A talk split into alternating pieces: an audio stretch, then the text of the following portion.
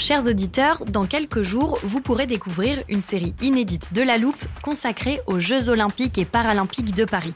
À trois mois de la cérémonie d'ouverture, on s'est demandé comment réussir ces JO. Les transports sont-ils prêts à affronter les milliers de touristes? Le dispositif de sécurité est-il suffisant? L'enthousiasme sera-t-il finalement au rendez-vous? Pour répondre, on plonge durant cinq épisodes dans les archives des éditions précédentes, accompagnés des journalistes de l'Express. C'est à retrouver à partir du 13 mai sur toutes les plateformes d'écoute. I'm Sandra, and I'm just the professional your small business was looking for. But you didn't hire me because you didn't use LinkedIn jobs. LinkedIn has professionals you can't find anywhere else, including those who aren't actively looking for a new job but might be open to the perfect role, like me.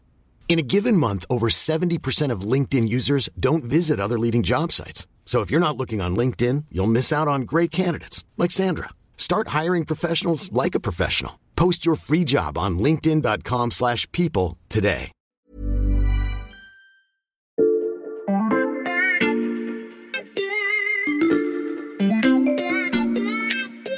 Salut, c'est Xavier Yvon. Nous sommes le lundi 16 janvier 2023. Bienvenue dans La Loupe, le podcast quotidien de l'Express. Allez, venez, on va écouter l'info de plus près. Euh, Excuse-moi Xavier, là, je te, je te dérange? Pas du tout, Frédéric. Entre, je t'en prie, installe-toi. Euh, Non, que, non je, je ne reste pas parce qu'en fait je passais rapidement pour te dire que je pars demain aux États-Unis. Mhm. Je- Il se trouve que je vais à Seattle chez Microsoft et euh, je pense que je vais apprendre beaucoup de choses qui pourraient vous intéresser pour un épisode de La Loupe. Ah oui, mais tu y vas pour découvrir un nouveau logiciel d'intelligence artificielle ou, ou évoquer les défis de la tech en ce moment? Alors non, c'est pas du tout le sujet. En fait, j'y vais pour parler de, l'Ukraine. De l'Ukraine. Ok, là, il faut que tu m'expliques. Ben, il se trouve qu'en octobre dernier, j'ai interviewé pour l'Express un ancien cyberespion israélien. Donc on a eu une longue conversation Mhm. passionnante, parfois très technique, également très géopolitique. Et euh, il m'a parlé de la transformation des cyberattaques, des relations entre les États et les entreprises privées. Et il m'a dit, vous devriez regarder du côté de Microsoft avec ce qu'ils font en Ukraine. Et donc euh, cette euh, petite phrase a, tu t'en doutes bien, euh, suscité euh, mon, mon intérêt. Je m'en doute. Et, euh, et donc, j'ai contacté Microsoft, qui, après m'avoir fait un petit peu lanterner, ils m'ont trouvé le bon interlocuteur, ils m'ont proposé de me rendre sur place pour le rencontrer. Alors, je note tout de suite ce sujet dans notre liste de prochains podcasts. Et puis à ton retour, tu viens en studio pour nous raconter tout ça. Avec grand plaisir. Bon voyage, Frédéric.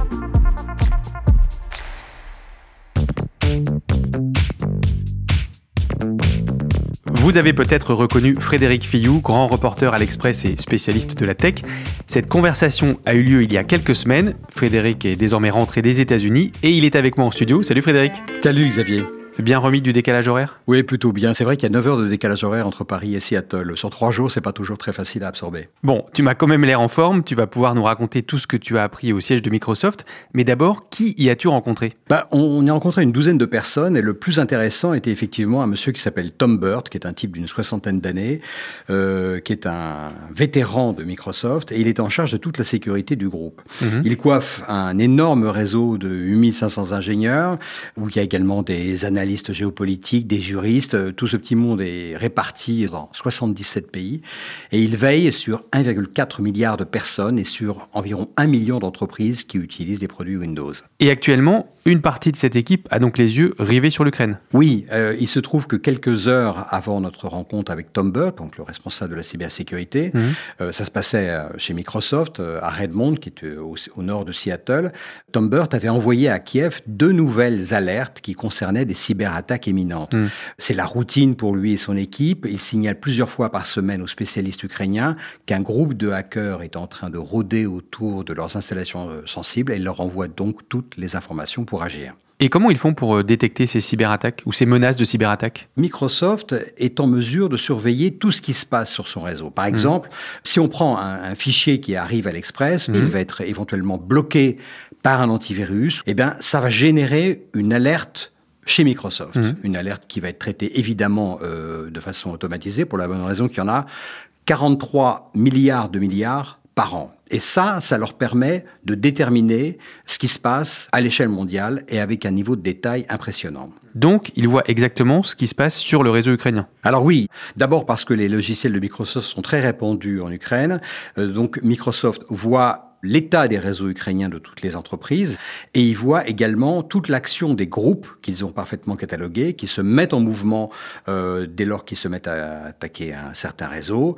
Euh, et chaque groupe est totalement cartographié, classifié de façon extrêmement précise. Comment ça, chaque groupe est cartographié, catalogué bah, C'est-à-dire que depuis des années, on a analysé euh, tous les modus operandi de chacun de ces groupes. On sait quel type d'attaque ils effectuent, quel type de virus ils utilisent, mhm. d'où ils viennent. Il y a une nomenclature interne qui est extrêmement euh, précise. Alors, chaque euh, opérateur de cybersécurité a ses façons de faire. Microsoft utilise les noms des principaux éléments chimiques. Alors, c'est assez poétique. Ça donne Nobelium pour les, ceux qui vont attaquer les universités, Cyborgium les, pour les services de renseignement, Bromine pour le, le secteur de de l'énergie. Et en ce moment, le groupe qui les occupe le plus est le groupe Iridium, car il cible essentiellement les infrastructures critiques qui sont euh, les centrales électriques, les services publics. Hmm. Et euh, donc toutes ces attaques sont en général synchronisées avec des moyens militaires classiques, c'est-à-dire lorsqu'un barrage hydroélectrique est bombardé, on voit immédiatement surgir une euh, attaque cyber sur le système de distribution d'eau et on est en plein dans ce qu'on appelle une guerre hybride. Alors, je t'arrête un instant, Frédéric. Cette expression de guerre hybride, on l'entend régulièrement depuis le début de l'invasion de l'Ukraine, et je savais qu'on allait avoir besoin un jour d'une petite définition. Alors, je me suis permis de demander à Charles Laquet, le chef du service Monde, d'en enregistrer une. Alors, en fait, la, guerre hybride, c'est une guerre, mais ce n'en est pas vraiment une. En fait, c'est une guerre qui mêle des, des actions militaires et non militaires. Par exemple, euh, des actions de désinformation pour manipuler l'opinion publique du pays visé. Et souvent, euh, une guerre hybride reste en deçà d'un vrai acte de guerre. Et c'est pour ça qu'en fait, ça brouille vraiment l'image entre la guerre et la paix. Les petits hommes verts qui ont débarqué en Crimée en 2014 sont un bon exemple de, de guerre hybride. C'est-à-dire qu'il y a eu un assaut qui n'a pas été revendiqué par Moscou. Il y a eu des actions et des déstabilisations politiques, économiques. Donc c'est vraiment un bon exemple. La guerre hybride, elle n'est pas forcément armée. Lorsque Alexandre Lukashenko a envoyé des milliers de migrants aux frontières polonaises et lituaniennes, c'était par exemple une action de guerre hybride. C'est en tout cas comme ça que Bruxelles l'a euh, qualifié. En fait, euh, une guerre hybride, c'est pas vraiment nouveau, ça a toujours existé. Par exemple, le stratège chinois Sun Tzu, il y a plus de 20 siècles, écrivait que l'art de la guerre, c'est de soumettre l'ennemi sans combat. Donc c'est un peu l'optique de la guerre hybride. Je peux maintenant l'arranger dans notre armoire à définition et on poursuit Frédéric. Les groupes de hackers dont tu nous parles, ils procèdent à quel type de cyberattaque? Alors, les, cyberattaques, c'est un, terme générique qui est une exception en fait euh, très large. Une cyberattaque, ça va être contre un système informatique, mais ça peut être de l'espionnage, ça peut être du vol de données, du sabotage de tout un système et naturellement les fameux euh, rançongiciels. Mmh. Où, on, bloque un système euh, et, on le débloque éventuellement en échange du paiement d'une rançon. Mmh. Mais dans le cas de l'Ukraine, où c'est quand même un contexte de guerre, ce qu'on voit beaucoup, ce sont ce qu'on appelle les wipers. Les wipers. Voilà, les wipers, ils vont avoir pour euh, objectif en fait d'encrypter les données et surtout de les effacer.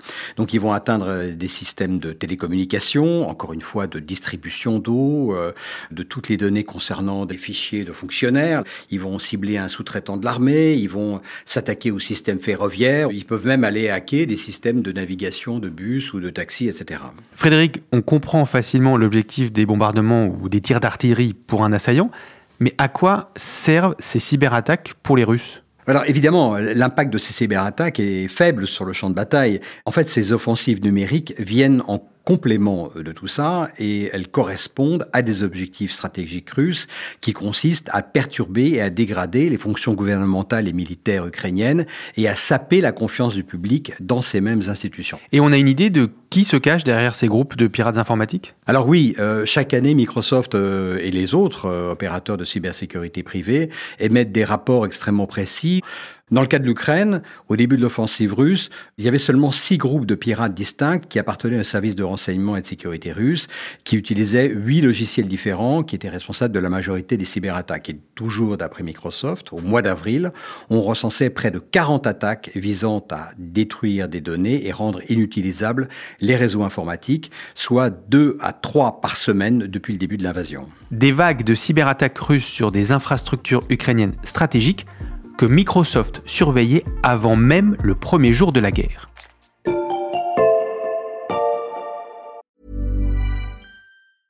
I'm Sandra, and I'm just the professional your small business was looking for. But you didn't hire me because you didn't use LinkedIn jobs. LinkedIn has professionals you can't find anywhere else, including those who aren't actively looking for a new job but might be open to the perfect role, like me.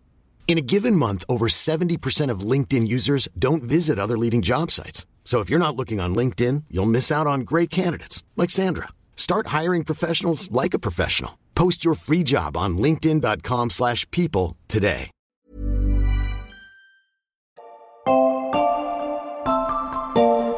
Avant de poursuivre, Frédéric, je me pose une question.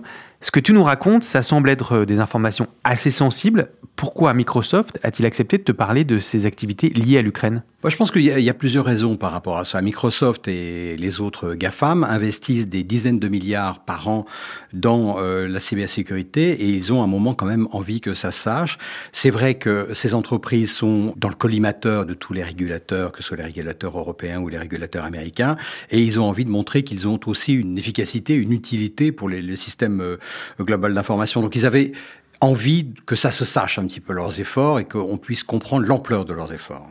Ils avaient envie que ça se sache, et donc on a bien compris comment Microsoft parvenait à repérer les cyberattaques.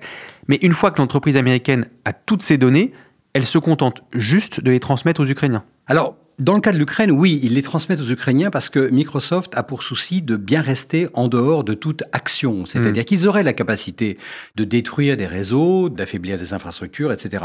Ils évitent de faire ça pour des raisons euh, légales euh, évidentes et pas aussi parce que les- leurs marchés sont grands et que euh, on ne sait pas ce qui peut se passer plus tard. Ils vont peut-être retravailler un jour avec avec la Russie, mais en tout cas, ils prennent soin de ne pas être dans l'action offensive. Et c'est d'ailleurs un, un élément intéressant de ce que j'ai pu voir chez Microsoft, c'est que euh, ils sont littéralement connectés à toutes les, les, les forces euh, gouvernementales. Par exemple, ils ont une, une de leurs euh, divisions qui s'appelle la Digital Crime Unit, qui est dirigée par une euh, jeune femme qui est une ancienne du FBI. Donc c'est une juriste, elle est flanquée également par d'autres juristes, et leur job est de transmettre toutes les informations, de faire littéralement des enquêtes judiciaires qu'ils vont ensuite transmettre au département de la justice, ou bien au service diplomatique américain, ou bien peut-être à la NSA, l'agence nationale de sécurité euh, américaine qui surveille et, toutes les et qui fait également de l'offensif pour qu'ils agissent euh, éventuellement au travers de, de mandats internationaux, de, de choses comme ça, ou d'arrestations sur le sol américain. Donc euh, c'est la façon dont ils euh, fonctionnent. Et à quel moment du conflit Microsoft a-t-il commencé à aider l'Ukraine?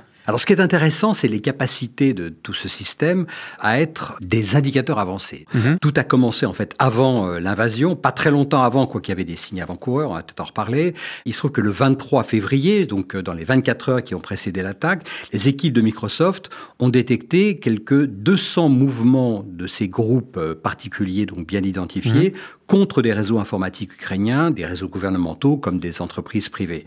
Donc aux premières heures de l'attaque contre l'Ukraine, les équipes de Security and Trust de, Microsoft ont ouvert un canal de communication chiffré avec le gouvernement ukrainien, qui évidemment fonctionnait 24 sur 24. Tout ça se passait dans des salles de crise à, Redmond, afin de leur envoyer le plus vite possible des informations qui leur permettaient d'agir. Alors, ils s'agissaient pas toujours de façon préventive, mais ils leur donnaient immédiatement des moyens, si l'attaque avait déjà commencé, euh, de dire comment elle progressait, euh, quels étaient le type de données qu'ils pouvaient euh, sauvegarder. Tout ça devait se faire très très vite, parce qu'il il faut savoir, c'est une donnée intéressante, il s'écoule moins de deux heures entre une attaque initiale et ce qu'on appelle un mouvement latéral de l'attaquant dans un réseau. C'est-à-dire que si, par exemple, l'Express, où on se trouve, est attaqué par un virus qui va se trouver dans un email, etc., euh, en moins de deux heures, euh, les attaquants, s'ils sont agressifs, auront attaqué l'intégralité du réseau. Donc, il faut agir très vite.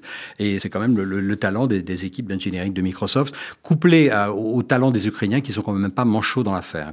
Frédéric, tu viens de nous parler des 24 heures qui ont précédé l'invasion russe de l'Ukraine, mais tu nous as dit aussi qu'il y avait eu des signes avant-coureurs dans les mois précédant cette opération. Oui, en fait, euh, presque un an avant l'attaque, Microsoft commençait à avoir des signes avant-coureurs qu'il pouvait se passer quelque chose en Ukraine. D'après eux, les premiers déplacements de troupes russes à la frontière ukrainienne s'accompagnent d'opérations d'espionnage euh, numérique accrues qui visent l'armée ukrainienne.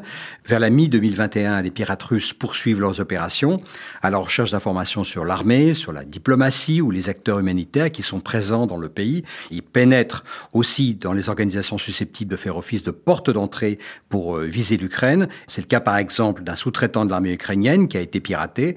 À la fin de l'année, les pirates russes placent leurs pions en vue d'attaques à visée destructrice lancées à partir de leur invasion. Donc la vague des cyberattaques aujourd'hui a été longuement préparée et encore une fois, elle fait vraiment partie de la stratégie militaire d'agression russe. Et en plus de la surveillance contre les cyberattaques russes, est-ce que Microsoft aide autrement l'Ukraine. Oui, tout à fait. En fait, ils l'ont même aidé euh, dans l'urgence. Aujourd'hui, si on conserve des données dans un seul endroit, ces données sont intrinsèquement vulnérables. C'est-à-dire hmm. qu'en l'occurrence, dans le cadre d'une guerre avec des armes euh, et des obus et des bombardements, un data center peut être complètement détruit. En revanche, si les données sont chez ce qu'on appelle un hyperscaler, c'est-à-dire un des GAFAM qui a des data centers et des centres de partout dans le monde, non seulement l'attaquant ne saura pas où sont stockées les données, elles seront réparties sur euh, 3, 5, 10, 12 data centers, mais s'il les attaque, pour le coup, cela devient un cas d'extension géopolitique de conflit. Donc, avec plus de 60 data centers répartis dans le monde entier, Microsoft, en l'occurrence, est très très bien outillé et tout ça permet de répartir les risques. Donc, les équipes de Microsoft ont permis aux Ukrainiens de sauvegarder leurs données dans le cloud, comme nous on peut le faire quand on veut conserver des photos ou des documents importants mais à l'échelle d'un pays. En fait, ce qui s'est passé, c'est que dans les trois jours qui ont suivi le début de l'attaque, Volodymyr Zelensky a signé un décret qui autorisait le gouvernement ukrainien à transférer toutes ces données dans, dans le cloud, ce qui était auparavant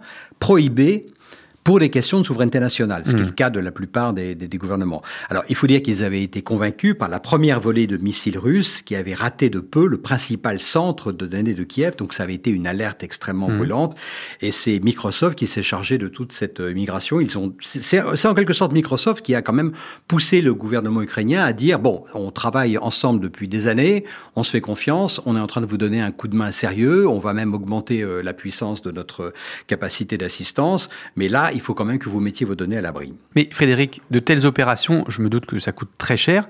L'Ukraine paye pour ces services fournis par Microsoft? Alors de façon étrange, non. Microsoft fait ça pro bono.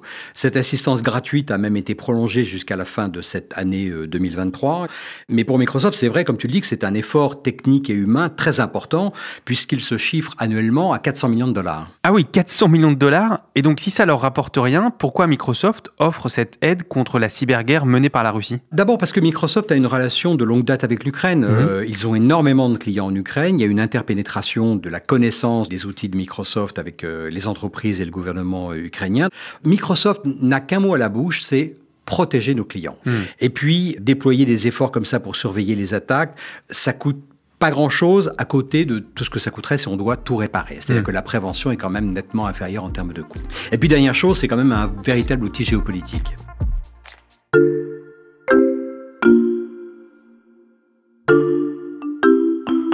Microsoft, c'est un géant américain, on le sait. Quelle est sa relation avec le gouvernement de Washington, Frédéric? Microsoft est avant tout une entreprise privée, elle a des actionnaires privés, elle a un fonctionnement totalement euh, autonome, mmh. mais c'est vrai que sa taille et sa portée planétaire lui donnent une dimension géopolitique dans l'appareil euh, américain. Juste un tout petit exemple pour comprendre. Aux premières heures du conflit, la conseillère adjointe à la sécurité nationale, qui est en charge du cyber à la Maison Blanche, a appelé personnellement Tom Burt, donc le mm. responsable de la sécurité, pour demander à ce que Microsoft partage ses données techniques sur les attaques en cours avec les pays baltes et au niveau de la Pologne également, et ainsi que des autres membres de l'UE, parce que les Américains pensaient qu'on allait vers une cyberattaque globale qui commencerait par l'Europe. Est-ce qu'il y a d'autres aspects de cybersécurité pour lesquels le gouvernement américain compte sur Microsoft? Le gouvernement américain compte sur Microsoft pour documenter le plus possible toutes les attaques dont la planète entière, et à commencer évidemment par les États-Unis, euh, font l'objet. C'est-à-dire qu'il y a un travail de documentation, il y a un travail d'identification, il y a un travail de ce qu'on appelle l'attribution des attaques. C'est-à-dire comme un juge d'instruction euh, doté de capacités euh, et de compétences cyber le ferait. C'est-à-dire qu'on n'est pas du tout dans du naming and shaming, le, le fait de dénoncer publiquement des attaquants, mais en revanche, ils assistent encore une fois les gouvernements pour pour euh, identifier parfaitement qui sont les attaquants. Est-ce qu'il y a d'autres éléments? En fait, on constate qu'une assistance de cette ampleur devient un énorme facteur de soft power pour les États-Unis, avec des entreprises euh, géantes comme Microsoft qui sont en mesure de protéger euh, les réseaux informatiques mondiaux.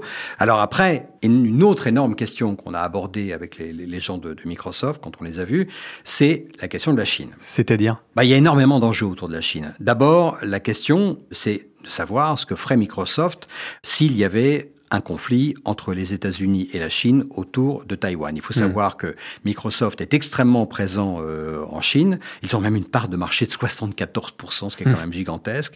Et donc, Microsoft se trouverait quelque part dans une position extrêmement euh, délicate. C'est pour ça que Microsoft insiste fermement sur le fait qu'il n'est pas question pour eux de passer du côté offensif de la force. Hmm. C'est vrai que parmi toutes les identifications et toute l'analyse permanente que fait euh, Microsoft de la menace cyber, il y a tous les groupes de l'armée chinoise qui sont dûment répertoriés quasiment au niveau euh, individuel. C'est-à-dire on sait précisément quelle branche de l'armée chinoise travaille sur quel type de, de choses. Enfin, l'inquiétude pour ce qui concerne la Chine, vient des capacités chinoises dans le domaine de l'intelligence artificielle qui permettra des attaques bien plus dévastatrices qu'un simple wiper d'origine russe. Et on a une idée, Frédéric, du type de cyberattaque que les Chinois pourraient utiliser? En fait, ce qu'on décrit chez Microsoft à propos de la Chine, et ce qui les inquiète quand même beaucoup, est ce qui ressemble très clairement à des préparatifs d'une cyberguerre. Alors les gens de Microsoft prennent soin de ne pas employer le terme préparatif parce que ce serait trop euh, alarmiste, mais il est un fait que d'après eux, les Chinois accumulent des bibliothèques, des bases de données de ce qu'on appelle des zero days.